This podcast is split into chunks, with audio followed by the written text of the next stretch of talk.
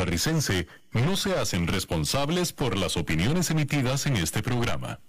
Transcomer, puesto de bolsa de comercio, presenta a las 5 con Alberto Padilla.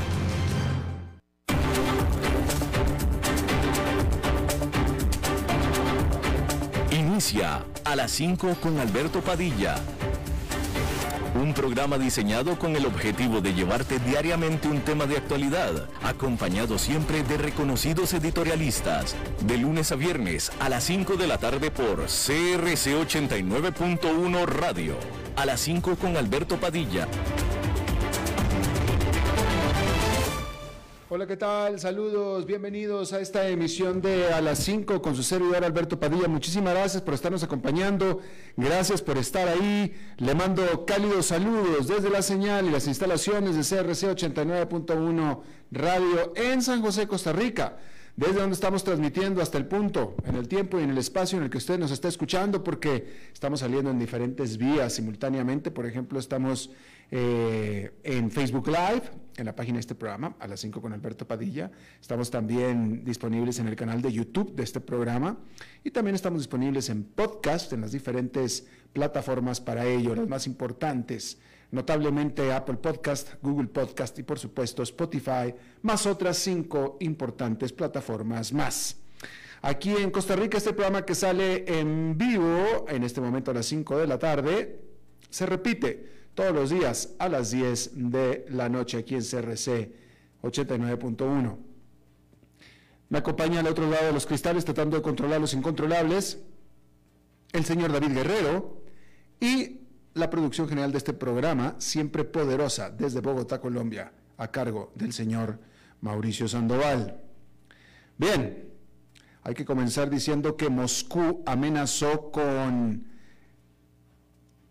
castigar a Lituania con acciones que tendrán impactos serios después de que este estado báltico bloqueó el transporte de algunos bienes desde y hacia Kaliningrado, este enclave ruso, a través de su territorio. Kaliningrado está en el Báltico y la única manera de llegar a él es a través de Lituania. Lituania se negó a transportar o a que pasara por ahí trenes con elementos para este enclave ruso, elementos básicos. Lituania alega que lo único que estaba haciendo era eh, enforzando las sanciones impuestas por, las, eh, por la Unión Europea, las cuales se establecieron en junio 17. Pero Rusia calificó a esta decisión como abiertamente hostil. El embajador de la Unión Europea en Rusia llegó, llegó a Moscú para discutir esta situación, ya que fue llamado a que regresara a casa.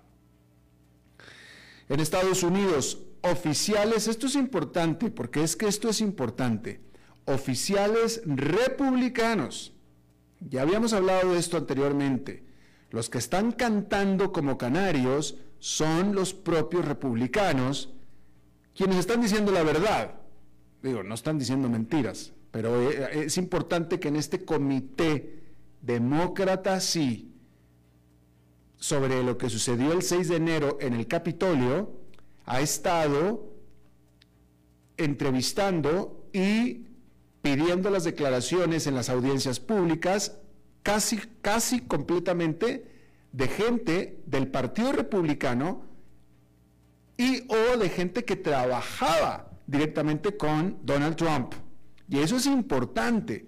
El comité le podrán, y lo acusan y lo podrán acusar de partidista, de, de demócrata, etcétera, opositor, lo que sea. Pero quienes han estado dando las declaraciones fuertes, fácticas, son republicanos. Y eso es importante. Entonces, oficiales electorales republicanos le dijeron al comité de la Cámara Baja que está investigando los ataques o el ataque de enero 6 al Capitolio de Estados Unidos, les describieron cómo fue que Donald Trump y su equipo los urgió a que le dieran la vuelta a la elección del 2020. En el caso de Rusty Bowers, él es el vocero de la Casa de Representantes del Estado de Arizona, que más republicano no podía ser, por cierto, dijo que fue presionado por Trump y por sus abogados, así como por también Virginia Thomas, que resulta que es la esposa de Clarence Thomas, que es un eh, juez de la Suprema Corte de Justicia. Varios otros oficiales también han revelado que recibieron incluso amenazas de muerte por parte de gente que apoya a Donald Trump. Cada vez se piensa más que este comité va a sacar acusaciones criminales en contra de Donald Trump. Pero de nuevo, es importante recalcar y subrayar que quienes han estado dando la declaración y quienes han estado dando las evidencias son todos republicanos. ¿Sí?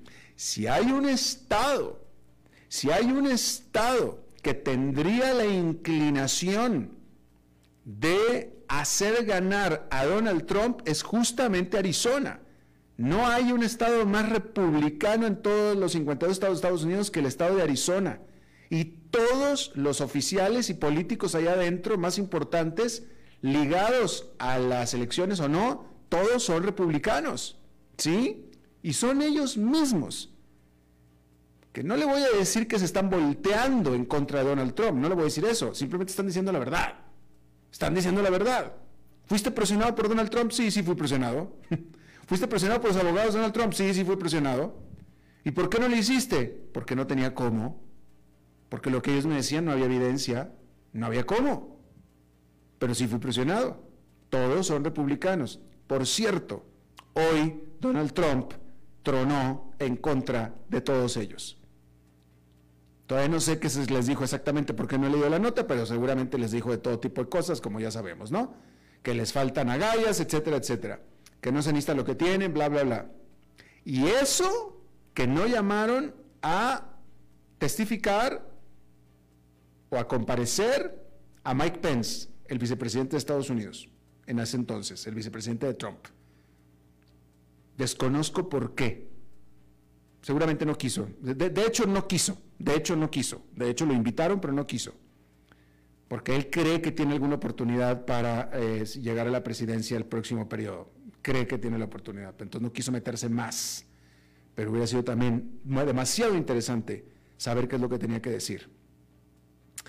Bien, hay que decir que eh, Elon Musk confirmó sus planes de despedir al 10% del personal de Tesla, del personal asalariado, diciendo que una recesión en Estados Unidos parece mucho más probable que no.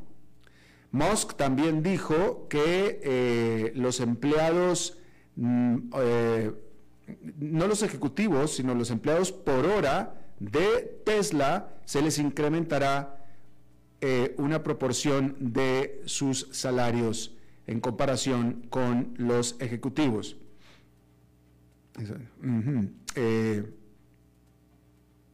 bueno, pues ahí está, le va a subir el salario a los que trabajan por hora, es decir, a los que trabajan en la fábrica y no a los que trabajan en las oficinas. Y ayer hablamos de este asunto, ¿sí? El periodista ruso Dmitry Muratov subastó su premio Nobel de la Paz que se ganó el año pasado, el cual lo ofreció en 550 mil dólares. Bueno, pues al final salió por 103, 103 millones de dólares 500 mil. 103 millones de dólares 500 mil. ¿Sí? y por supuesto que se ganó el Premio Nobel de la Paz por defender la libertad de expresión en Rusia. Y su, también se lo comentamos ayer, su periódico independiente, el Novaya Gazeta, fue obligado a detener operaciones poco después de la invasión de Rusia a Ucrania. Estos 105 millones 500 mil dólares, dijo Muratov, que se ganó, que se recaudaron vendiendo o subastando el premio Nobel, será para ir ayudar a los refugiados ucranianos. Bueno, y tenemos ya el recuento final de lo que sucedió, del recuento final de los votos en Colombia. Hay que decir que eh, con este triunfo de Gustavo Petro, que fue histórico, porque el 58% de los votantes colombianos fueron a votar. El 58%, casi el 60%. Y de ellos el 50,4% votó por Gustavo Petro. Ahí lo tiene usted. Bueno, hablemos de las criptomonedas porque las recientes implosiones en los mercados de criptomonedas indican que los peligros del dinero digital descentralizado sobre los que se advirtió durante mucho tiempo ahora se están materializando. Y esto lo dijo el Banco de Pagos Internacionales, el BIS. Este, el BIS, que es el organismo coordinador de los bancos centrales del mundo, hizo sonar la advertencia en un próximo informe anual en el que también instó a un mayor esfuerzo en el desarrollo de monedas digitales, sí, pero que sean atractivas y prácticas para los bancos centrales. El gerente general del BIS, el mexicano Agustín Carstens, señaló los recientes colapsos de Terra USD y las stablecoins de Luna y una caída del 70% en Bitcoin, que es el referente del criptomercado, todos como indicadores de que en efecto existe un problema estructural. Carstens declaró a la agencia Reuters que sin una autoridad respaldada por el gobierno que pueda usar las reservas financiadas por los impuestos, cualquier forma de dinero en última instancia carece de credibilidad. Creo que todas estas debilidades que se señalaron antes prácticamente se han materializado. Simplemente no puedes desafiar la gravedad. En algún momento realmente tienes que enfrentar la realidad, dijo Agustín Carstens, quien por cierto también fue gobernador del Banco de México. Los analistas estiman que el valor general del criptomercado se ha desplomado más de 2 billones de dólares desde noviembre, luego que se dispararon los problemas. Carstens enfatizó que la propia naturaleza opaca del criptouniverso alimenta la incertidumbre. El BIS ha sido desde siempre un escéptico de las criptomonedas y su informe estableció su visión para el futuro sistema monetario, que es uno en el que los bancos centrales utilizan los beneficios tecnológicos de Bitcoin y sus similares para crear versiones digitales de sus propias monedas.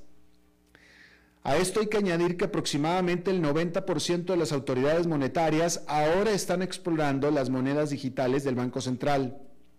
Muchos esperan que los prepare para el mundo digital y marginalice al actual mundo de criptomonedas.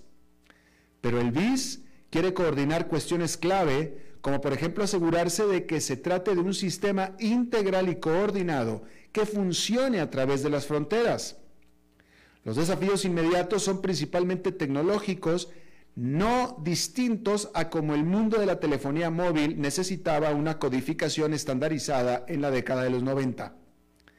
Pero también está la cuestión geopolítica, ya que las relaciones entre Occidente y países como China y Rusia se van desvaneciendo en tiempo real. Bueno, y a esto hay que decir que el Bitcoin, vamos a ver, el Bitcoin en este momento cerró o está justo por arriba de los 20 mil dólares, 20 mil 800 dólares, pero llegó a llegar, llegó a tocar hasta 17 mil dólares entre la jornada del domingo y del lunes. Bueno, y aprovecho para decirle que allá en Nueva York fue una jornada de rebote después de la peor semana del mercado desde el 2020. El índice industrial Dow Jones quedó con una ganancia de 2,15%, el Nasdaq Composite con un avance de 2,51% y el Standard Poor's 500 con una ganancia de 2,45%. Hay que decir que los medios especializados reportan que para la tarde de este martes los futuros de las acciones de Estados Unidos están eh, eh, flat, están en niveles estables eh, después de esta ganancia. Es decir, que hasta este momento no pareciera que esta ganancia se repita en la jornada del el miércoles. A este respecto, como ya hemos establecido aquí, hemos reflejado aquí en este programa. Los mercados ya están en baja. Pero ¿qué tan bajo es baja? Porque mercado en baja es cuando el mercado o los indicadores o el indicador cruza la barrera de 20% por debajo de su nivel máximo último. Ahí ya es en baja. Pero la pregunta es, ok, perfecto, ya bajamos, ya caímos 20%, ya estamos en baja. ¿Y ahora qué? Entonces, si usted es de los que está nervioso por el mercado de valores, definitivamente tiene buenas razones para estarlo. Los bancos centrales de todo el mundo están perdiendo la batalla contra la inflación y su intento por combatirla podría de hecho hundir a la economía mundial en una recesión. La semana pasada la Reserva Federal aumentó sus tasas de interés en tres cuartos de punto porcentual, que es su mayor aumento de tasas desde 1994. El Banco de Inglaterra también aumentó su tasa objetivo por quinta vez consecutiva desde diciembre. Y el Banco Central Suizo elevó las tasas por primera vez en 15 años. Y apenas están comenzando el Banco de Inglaterra admitió que la inflación se disparará cerca del 11% en el otoño y la Fed acaba de aumentar sus expectativas de inflación para el 2022 en un punto porcentual completo. Aunque el presidente de la Fed, Jerome Powell, dijo la semana pasada que todavía existe la posibilidad de que la economía de Estados Unidos pueda evitar la recesión, admitió que la invasión de Rusia a Ucrania la pandemia en curso y las crisis de la cadena de suministro y la energía han elevado el grado de dificultad y han creado grandes desafíos. Así que simplemente no lo sabemos, dijo. Al retirar el estímulo y poner el motor de la política monetaria en marcha atrás, la Fed y otros bancos centrales han inquietado a los inversionistas, por decirlo menos.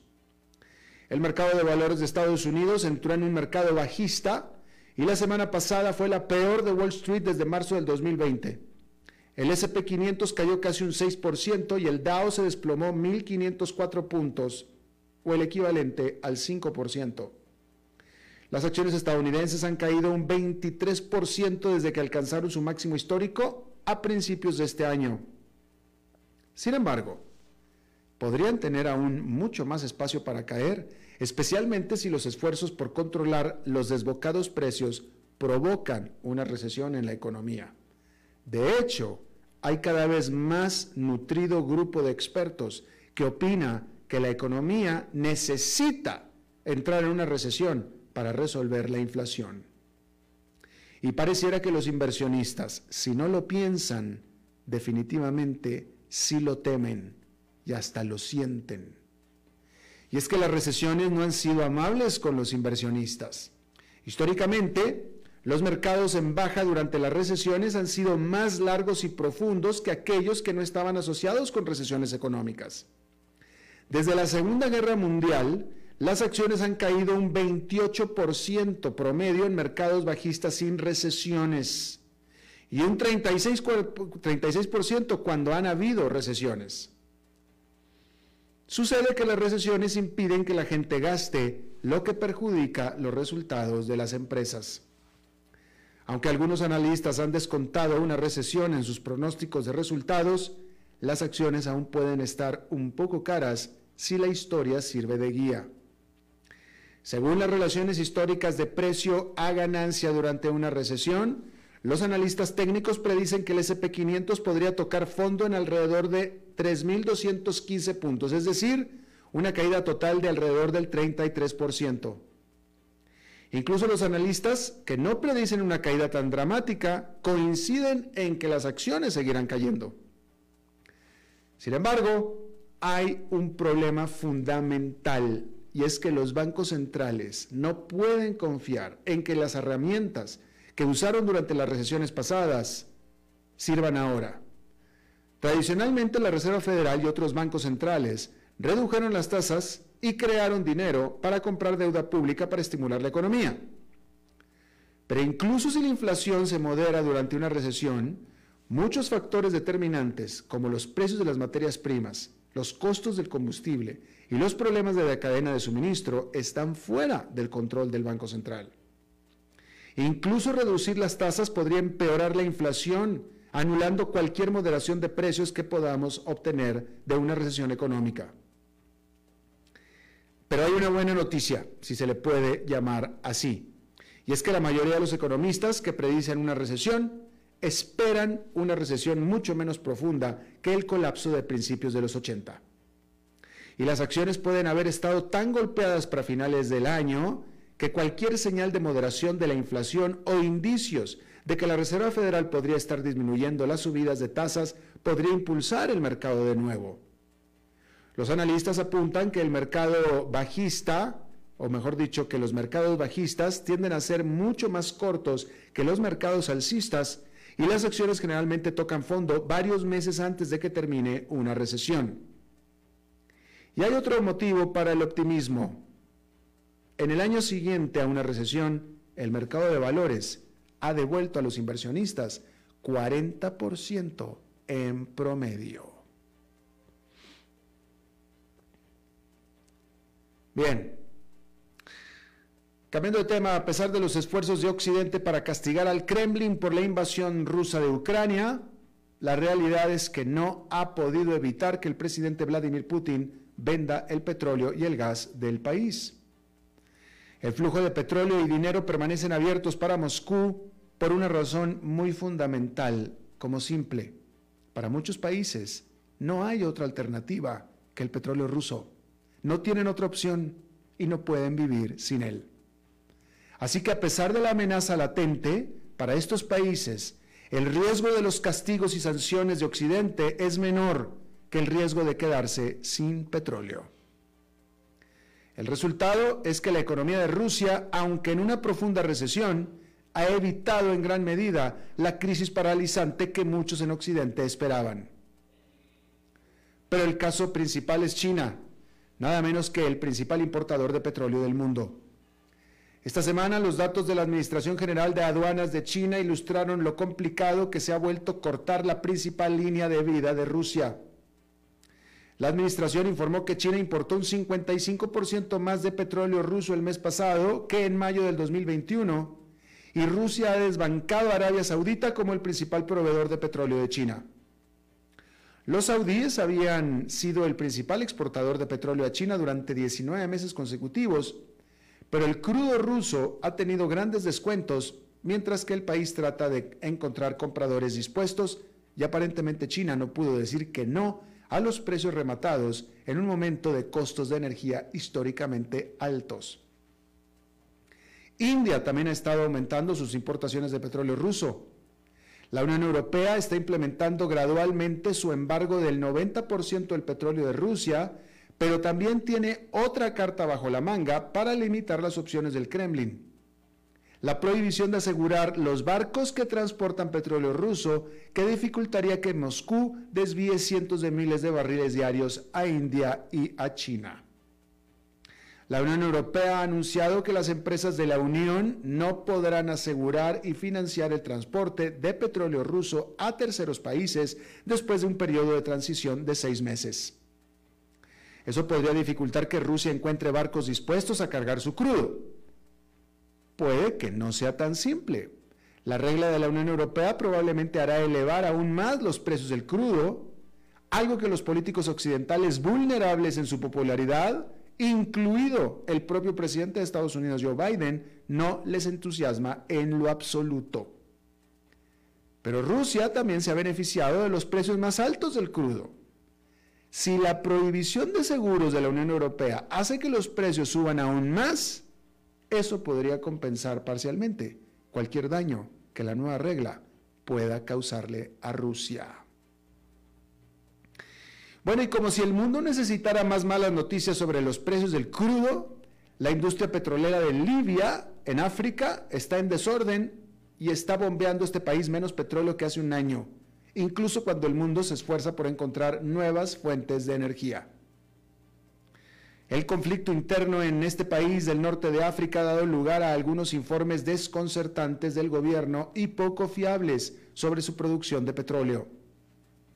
Las partes en conflicto han utilizado el petróleo como arma en su lucha por el poder. Los gobiernos rivales han tomado el control de las instalaciones petroleras y las han cerrado varias veces. Y por eso es que el Ministerio, el, Ministerio de Petróleo de Libia dijo la semana pasada que la producción se había reducido casi por completo en junio a 100 mil barriles por día, por debajo de los 1,2 millones de barriles diarios el año pasado. Esta semana, el ministro de Petróleo, Mohamed Oun, dijo en entrevista que algunos campos en Libia habían vuelto a funcionar y que la producción había subido a 800 mil barriles por día. Aún así, esa producción sigue siendo menor que el año pasado y subraya cómo el sector petrolero de Libia todavía está en crisis. Nadie está seguro de quién está a cargo del suministro de crudo de Libia. El embajador de Estados Unidos en Libia dijo al respecto que hay ciertas partes que buscan sacar ventaja tergiversando las cifras de producción de petróleo calificando las cifras del Ministerio de Petróleo de la semana pasada como inexactas y asegurando que la producción real de Libia es significativamente mayor. Bueno, vamos a seguir hablando de petróleo y de combustibles con nuestra entrevista de hoy. A las 5 con Alberto Padilla, por CRC 89.1 Radio. Hey, vos, sí este mensaje es para vos. ¿Cuánto dinero tenés en el banco? No te preocupes, yo sé, apenas para llegar a la quincena. Y si te despidieran, ¿de cuánto es tu fondo de emergencia? También sé la respuesta. No tenés nada para emergencias. Y si te pregunto, ¿qué porcentaje de tu salario ahorras? ¿Qué me vas a decir? ¿Acaso no estás harto de pensar en todo menos en tu futuro financiero? Deja de ser de los que pierden el tiempo y botan el dinero que cuesta tanto ganárselo. ¿Que quién soy yo? Soy tu yo del futuro. Y aún estás a tiempo de cambiar las cosas. Pero toma la decisión hoy. Transcomer, puesto de bolsa de comercio. Construyamos juntos su futuro. Somos expertos en eso. Desde los verdes bosques de nuestra montaña nos llega agua Cerros de la Riva, agua fresca de manantial que te permitirá vivir en equilibrio, proteger tu salud y la de tu familia, libre de sustancias químicas, envasada sin alterar su naturaleza a 2.000 metros de altura. Agua Cerros de la Riva, naturalmente neutral. Búscanos como cerrosdelarriba.gmail.com. Llámanos al 8374 3229. Cerros de la Riva, Live Spring Water. No importa si trabajamos para la empresa privada o para el gobierno, lo importante es que lo hagamos con responsabilidad, enfrentando las consecuencias de lo que decimos y de lo que hacemos. El trabajador responsable cumple con los horarios y con las labores para las que fue contratado, sin perder el tiempo, sin abusar de los clientes de las empresas ni de los usuarios de los servicios públicos. La patria vive momentos difíciles. Costa Rica necesita que todos asumamos nuestras obligaciones personales, familiares, laborales y ciudadanas con honestidad y eficiencia, dispuestos a rendir cuentas y a exigir lo mejor de los demás. Solo si en lo público y en lo privado caminamos con la frente en alto y aceptamos los valores más sagrados de la conciencia humana, Costa Rica saldrá adelante de esta y de todas las crisis. Un mensaje de la Cámara Nacional de Radiodifusión, Canara.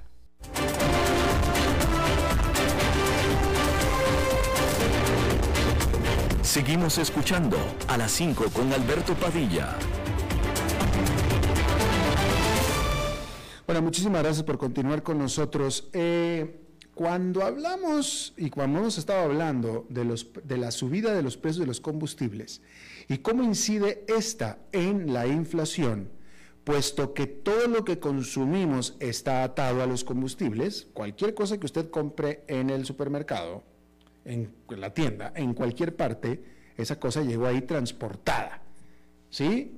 Primero por un camioncito que lo llevó a la tienda, pero antes de eso por un tráiler, seguramente tal vez por un tren, etcétera.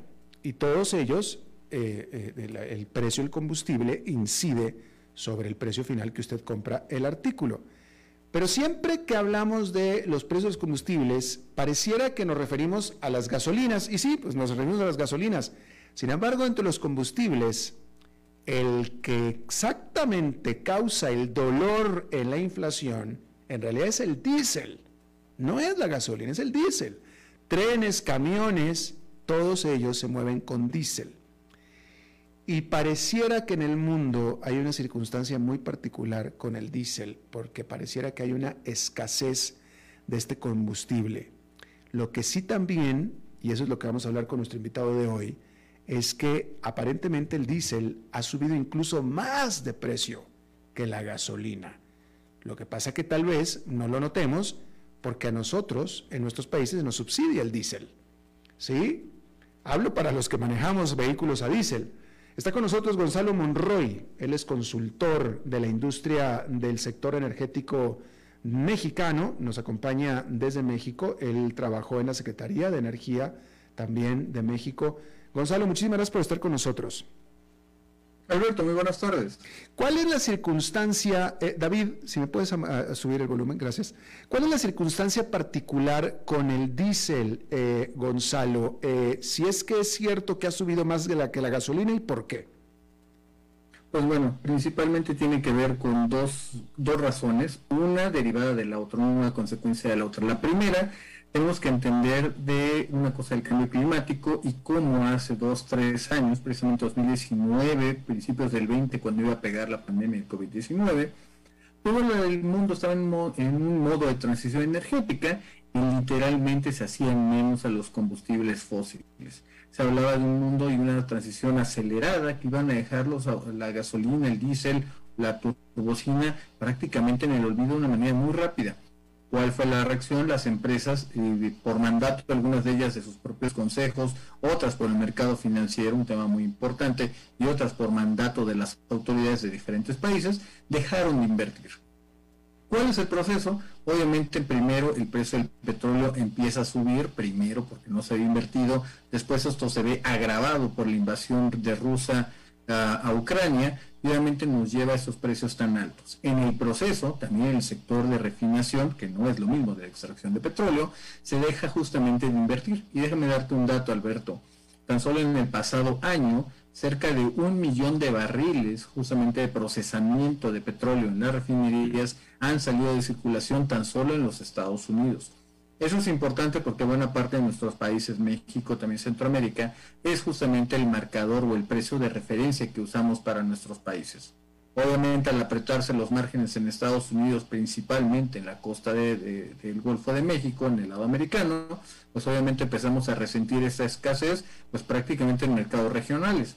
De nuevo, la, justamente la, invasión de Rusia a Ucrania ha hecho que las refinerías en Europa no logren tener acceso al crudo, principalmente a una serie de insumos, pero principalmente el crudo y el gas natural de forma adecuada. ¿Qué ha pasado? Los estadounidenses han empezado, también Aruba, Jamaica, han empezado a mandar sus, sus eh, en ese caso, sus tanqueros, sus buques llenos de combustibles a Europa en lugar de mandarlos a nuestros países. Y obviamente esto hace que los precios aumenten más que lo que está ocurriendo en la gasolina y mucho más rápido que el petróleo. Eh, eh, a ver, discúlpame, discúlpame, a lo mejor me perdí con lo que dijiste. Eh, fuiste claro en la, en la falta de inversión y en las refinerías, pero ¿por qué esto afecta exclusivamente más al diésel que a las gasolinas? Sí, precisamente porque buena parte de esos tanques que están en la guerra justamente allá y al no tener Europa, que hay que reconocerlo también en la parte de nuestras Américas, buena parte de los autos se manejan a gasolina, en Europa son mucho más de diésel, principalmente de las marcas alemanas, y han empezado a tener que moverse de alguna otra forma. Al no tener las refinerías europeas y los combustibles para procesarlos, los están importando directamente de América y también una parte del Medio Oriente. Eso es lo que ha llevado a que empiece a aumentar de manera significativa y mucho, mucho más rápida de lo que está haciendo en la gasolina, que tiene, bien o mal, eh, en el auto eléctrico una variante para poder salirse la gente de, este insumo. Claro. Fíjate que yo me di cuenta de esta situación eh, en Estados Unidos, en mayo estuve en Estados Unidos, donde típicamente, típicamente el diésel es más económico que la gasolina, es de menor precio cosa que también sucede en América Latina. Pero ahora que estuve en mayo en Estados Unidos, el diésel en, la, en, los, en las bombas era significativamente superior en precio que la gasolina.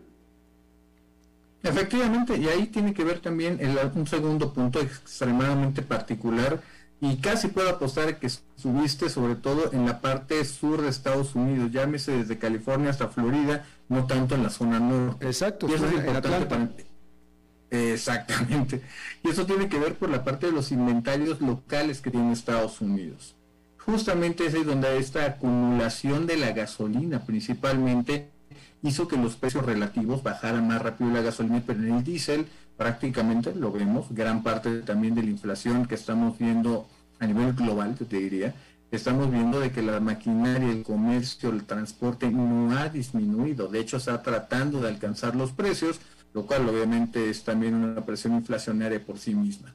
Así que mientras esto no logre reducirse, mientras la demanda siga robusta a pesar de estos precios, pues parece ser de que no hay un punto final o un punto de estabilización en esto, Alberto. Definitivo, y aparte, eh, eh, si tú me puedes confirmar esto, porque el diésel es bien subsidiado o es normalmente subsidiado en nuestros países. De ser así, esto afecta directamente a las finanzas del Estado, las cuales tampoco son muy buenas. Es correcto. Y mira, te voy a dar un, ejemplo de lo que está ocurriendo en México, en mi país. Y en este momento aproximadamente tiene un subsidio de más de 33% de dos terceras, de una tercera parte del precio real que está ocurriendo. Originalmente México tuvo una reforma fiscal importante en el tema de combustibles y empezó a dejar simplemente a cobrar impuestos. A partir de la última semana de enero ya no se cobraba ningún impuesto, era un, era un estímulo, no como tal un subsidio. Pero la última semana de marzo, ya prácticamente después de los efectos o empezando los efectos de la guerra en Ucrania, pues esto ya empezó a ser ahora sí un subsidio. Se está hablando, para darte una cifra, estamos hablando de que para fin de año ese subsidio podría alcanzar los 10 mil millones de dólares, una cifra considerablemente muy alta y que por desgracia en México, una economía que no está creciendo como están haciendo otros países de la región, pues parece no tener de dónde compensar. Claro, definitivamente. Y reiterar, reiterar que cuando hablamos de la inflación y del impacto que los precios de los combustibles tienen sobre la inflación, es decir, del impacto que la inflación tiene o que los los combustibles tiene en lo que nosotros compramos en las tiendas, no es en general por el aumento de la gasolina, es por el aumento del diésel. Estamos hablando del diésel, porque la gasolina nosotros en lo personal, en el vehículo, pues digo, si está muy cara, pues a lo mejor usamos menos el vehículo y nos ahorramos ahí un poco de ese aumento pero donde nos pega directito el diésel es en todo lo que compramos en cualquier artículo de tienda comestible, no comestible, ropa, lo que sea. Efectivamente, Alberto, e incluso déjame agregarte, hay un tercer ingrediente o un tercer factor que está siendo muy importante y tiene que ver con lo que estamos viendo en los precios de las cosechas. Y eso tiene que ver obviamente con el precio de eh, los fertilizantes justamente Rusia, Ucrania es el número uno y número dos de los productores de fertilizantes de buena parte del mundo, especialmente del hemisferio norte. ¿Qué ha ocurrido? Esto ha llevado los precios de los granos prácticamente a niveles máximos. ¿Qué también estamos viendo? Consecuencia del cambio climático, lugares como la India, que es el exportador número uno de trigo, pues simplemente empieza a hacer una restricción o a poner límites a sus exportaciones, lo cual nos lleva y retroalimenta a que cosas como el pan, algún otro tipo de alimento, empieza a aumentar de manera rápida. Muchos países, ya lo estamos viendo, México, Costa Rica, buena parte de América Latina con estos subsidios, hoy justamente el presidente Biden ya empieza a juguetear con la idea de quitar estos impuestos simplemente para bajar un poco los precios y aliviar las presiones, aunque en realidad, en toda sinceridad, esto tiene más que ver no con el bolsillo de los estadounidenses, sino con sus chances o posibilidades de reelección. Cierto. Este, bueno, y ahora con estos precios tan altos del petróleo, eh, em, que ya lleva bastantes meses y que van a seguir, esperaría yo, esperaría, de acuerdo a la historia, que se aumente, que se esté resolviendo esta falta de inversión en la refinación. ¿Está siendo así? No, eso es precisamente el punto más crucial de todo esto y vale la pena irnos no solo a la refinación, sino también a la exploración y producción de petróleo y gas natural. Como te platicaba en un principio, a hubo y hay justamente un cambio muy importante en el mercado de capitales. Hoy prácticamente eh, los grandes fondos de inversión privados, pero también gobiernos, la Unión Europea principalmente, han dejado de financiar la expansión de proyectos de hidrocarburos fósiles ¿Qué ha ocurrido hoy, aunque estamos viendo precios por arriba de los 100, 110 dólares el barril de petróleo? Las compañías no están perforando.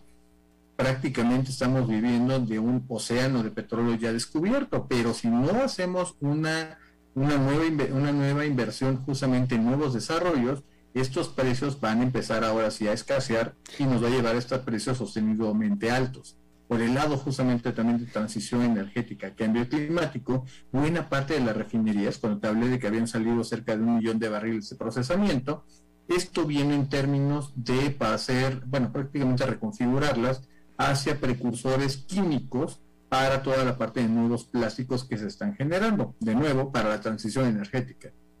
¿Qué ocurre?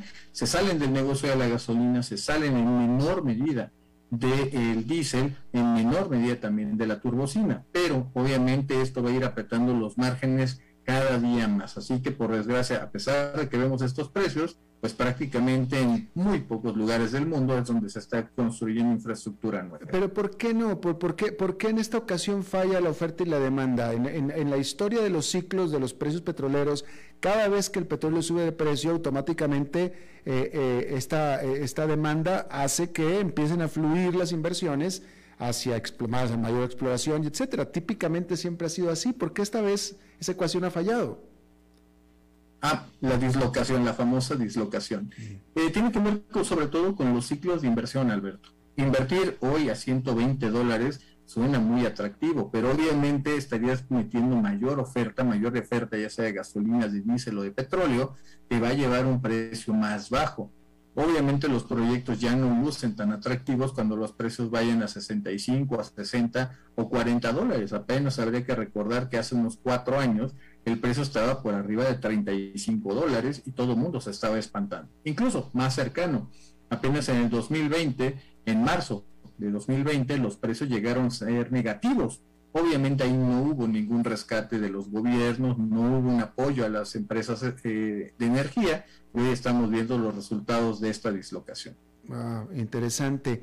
Eh, me parece que ya en, toda, en todo lo que has dicho está implícita la respuesta que te voy a preguntar en este momento y es, tú ves que en el futuro cercano, en lo que resta del año, incluso en el 2023, vaya a empezar a haber alivio en los precios del el diésel? Eh, por desgracia te puedo decir que no. Y te empiezo a adelantar que en las siguientes dos a tres semanas los precios internacionales van a subir. Y si los gobiernos de nuestros diferentes países, de nuestra región, tratan de mantener estos subsidios, más dinero les va a costar de ingresos fiscales mantenerlo. No va a ser fácil, son años muy complicados, y yo te diría años, porque esa situación parece que se va a trasladar hasta 2023, y obviamente puede ser, como se ha indicado en muchísimos lugares, el Banco Central Europeo, la Reserva Federal Norteamericana, esto podría ser también un precipicio para una recesión global. Obviamente eso es a lo que todo el mundo le teme. Subimos lo que fue en la parte del 2020 con el COVID-19 y yo creo que nadie quiere volver a experimentar eso. Ok, entonces déjame te hago esta pregunta, otra pregunta, aunque no creo que sea de tu área de experiencia, pero ¿qué tal si esta subida de precios del el diésel está impulsando el desarrollo y la fabricación y la eficiencia de los camiones de transporte eléctricos. Es totalmente cierto, le estás pegando exactamente ese punto, pero hay un elemento, no tanto hacia el transporte pesado y sobre todo porque hay un elemento de las baterías. De hecho, yo te diría, y es lo que yo he llamado lo que es la paradoja.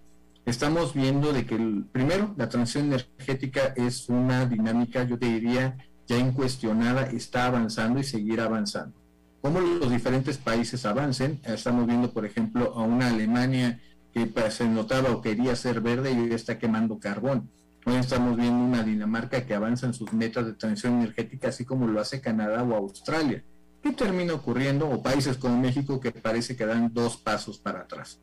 ¿Qué va a terminar pasando? Pues simplemente de que los países que vayan acelerando su curva justamente de adopción tecnológica, sobre todo de energías renovables, llámese solar, eólica, en algunos lugares puede ser la hídrica o la hidráulica, pueden justamente salirse de esta volatilidad de los precios. Sin embargo, el mundo todavía no está ahí. ¿Qué va a terminar ocurriendo? Algunos, quizá los más avesados, se van a ir adelantando y poniendo más inversiones. Pero por el otro lado, esto justamente para los autos eléctricos es una excelente motivación para que la gente se pase para allá. Tenemos un problema muy específico, Alberto, en los eh, transportes pesados. Y es que las baterías, los costos especialmente de las baterías, no dan suficiente potencia o son de reemplazo extremadamente caro. Ahí muy probablemente la esperanza o en ese caso la apuesta va a ser por la estabilización de las celdas de hidrógeno obviamente al no ser una fuente de energía, sino un vector, puede ser justamente la solución que dé suficiente potencia, de, potencia y fuerza para mover estas grandes cantidades de cargo de transporte. Claro, y también me pregunto si, así como tú dices que no ha, eh, esta circunstancia de los precios tan altos no ha hecho fluir las inversiones hacia mayor refinación, me pregunto yo si acaso entonces sí ha hecho fluir más inversiones hacia la investigación y desarrollo de baterías para automóviles eléctricos. Efectivamente, ese es un factor que está ocurriendo ya como estamos hablando. Un elemento fundamental, como te decía, las baterías, y para darle también un ejemplo a la gente, eh, un problema que tienen los autos eléctricos al día de hoy es que tienen una vida útil probablemente de 10 años. El problema es que al cambiarlos es como cambiar el motor del automóvil y eso es prácticamente la mitad del auto, así que no, no terminaría siendo viable. Sin embargo, en este tipo de cosas que también dependen las baterías de hoy de litio, de materiales raros o, extremadamente caros, se están desarrollando otras alternativas. Por ahí vienen elementos, por ejemplo, de tener baterías a base de sal, de cloruro de sodio, o incluso, como lo está haciendo Elon Musk con Tesla, utilizar la propia chasis del auto que sirva como una especie de batería. La realidad es que esa es una carrera tecnológica que está ocurriendo en nuestros días, en nuestros momentos, y es muy interesante ver cuál será el derrotero de esa, de esa carrera. Definitivamente. Gonzalo Monroy, consultor experto de la industria de petrolera, de energía y hidrocarburos, te agradezco muchísimo hayas charlado con nosotros. Claro que sí, Alberto. Te mando un tremendo abrazo a ti y a todo tu público. Gracias. Vamos a una pausa y regresamos con más. A las 5 con Alberto Padilla por CRC 89.1 Radio. Hey, vos. Sí, este mensaje es para vos. ¿Cuánto dinero tenés en el banco? No te preocupes, yo sé, apenas para llegar a la quincena. Y si te despidieran, ¿de cuánto es tu fondo de emergencia? También sé la respuesta. No tenés nada para emergencias. Y si te pregunto, ¿qué porcentaje de tu salario ahorras? ¿Qué me vas a decir? ¿Acaso no estás harto de pensar en todo menos en tu futuro financiero? Deja de ser de los que pierden el tiempo y botan el dinero que cuesta tanto ganárselo. ¿Que quién soy yo? Soy tu yo del futuro. Y aún estás a tiempo de cambiar las cosas. Pero toma la decisión hoy. Transcomer, puesto de bolsa de comercio. Construyamos juntos su futuro. Somos expertos en eso.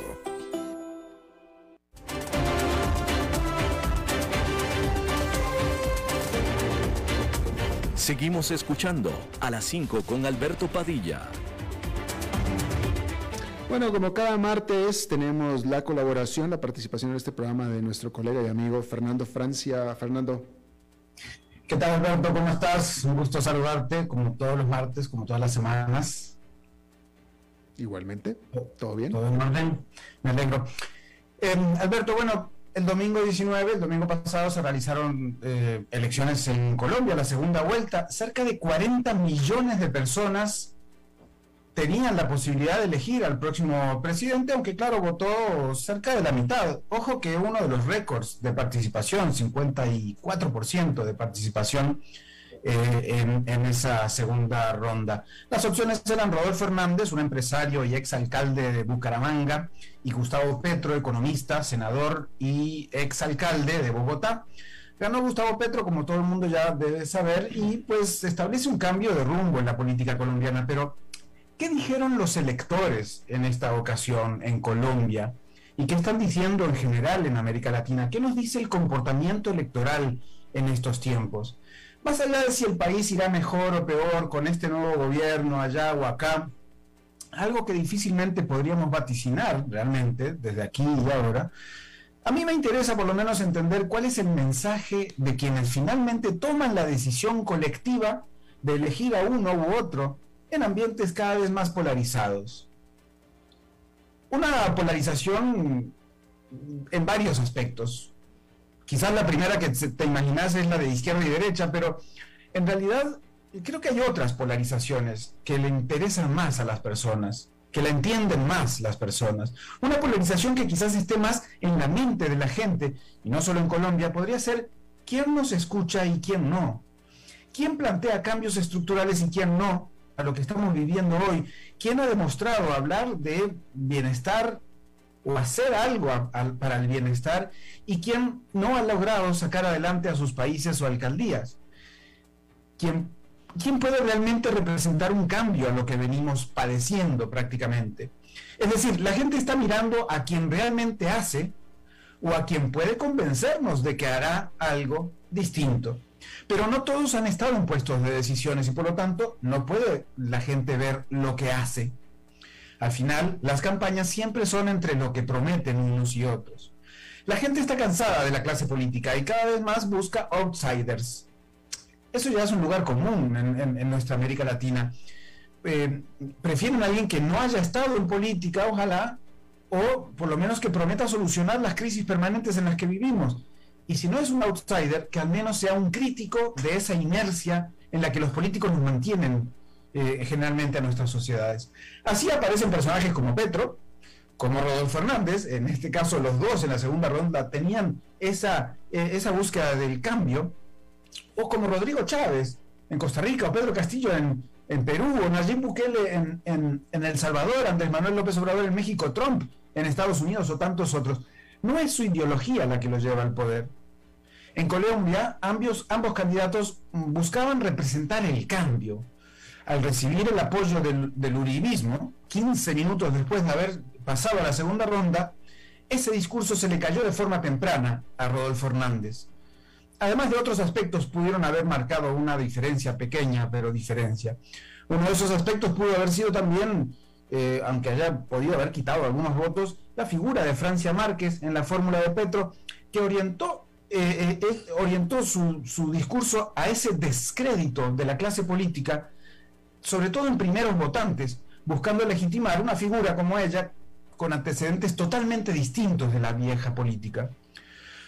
Un análisis de antropología social digital de la segunda ronda electoral en Colombia mostró algunos resultados interesantes. A Rodolfo Hernández lo apoyaban 37.000 cuentas, según este sondeo o este análisis de minería de datos, mientras que a Petro más de cinco veces esa cantidad.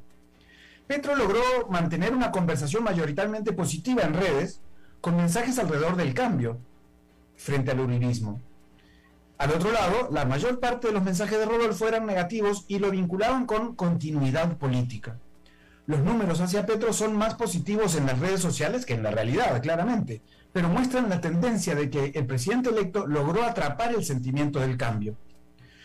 Finalmente, una elección se trata de emocionar, de encantar, de enamorar al elector, de transmitir un mensaje que pueda conectar con la ciudadanía desde un lugar distante del tradicional y viejo discurso político de promesa de un país mejor.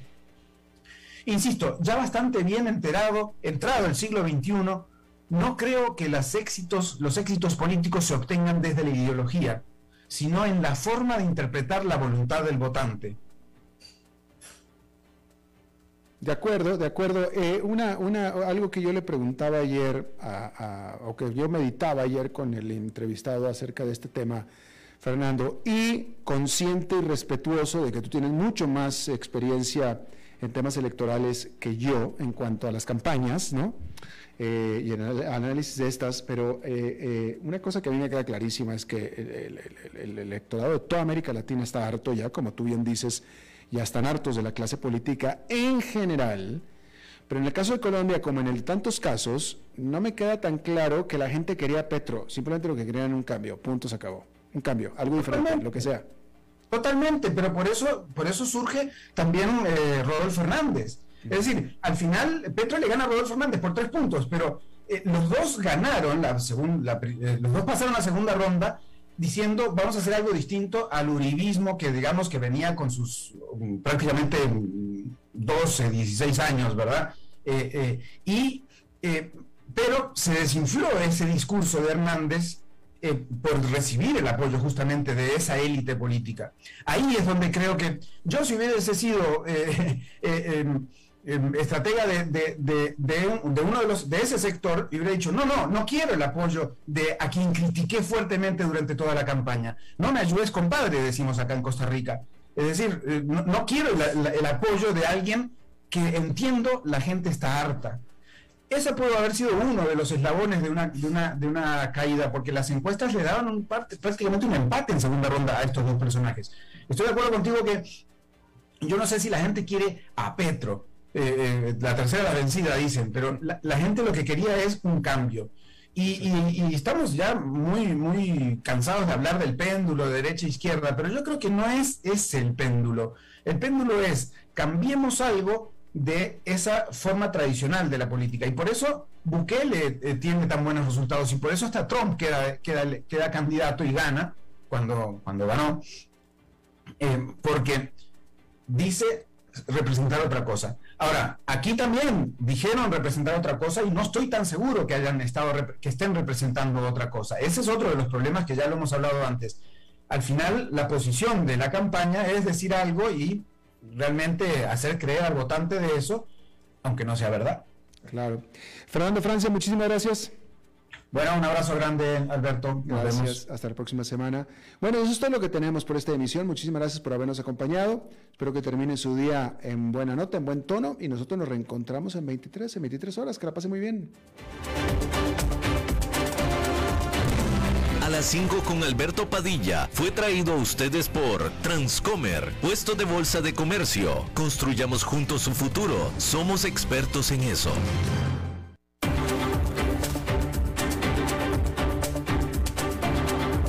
Concluye a las 5 con Alberto Padilla un programa diseñado con el objetivo de llevarte diariamente un tema de actualidad, acompañado siempre de reconocidos editorialistas, de lunes a viernes a las 5 de la tarde por CRC 89.1 Radio, a las 5 con Alberto Padilla.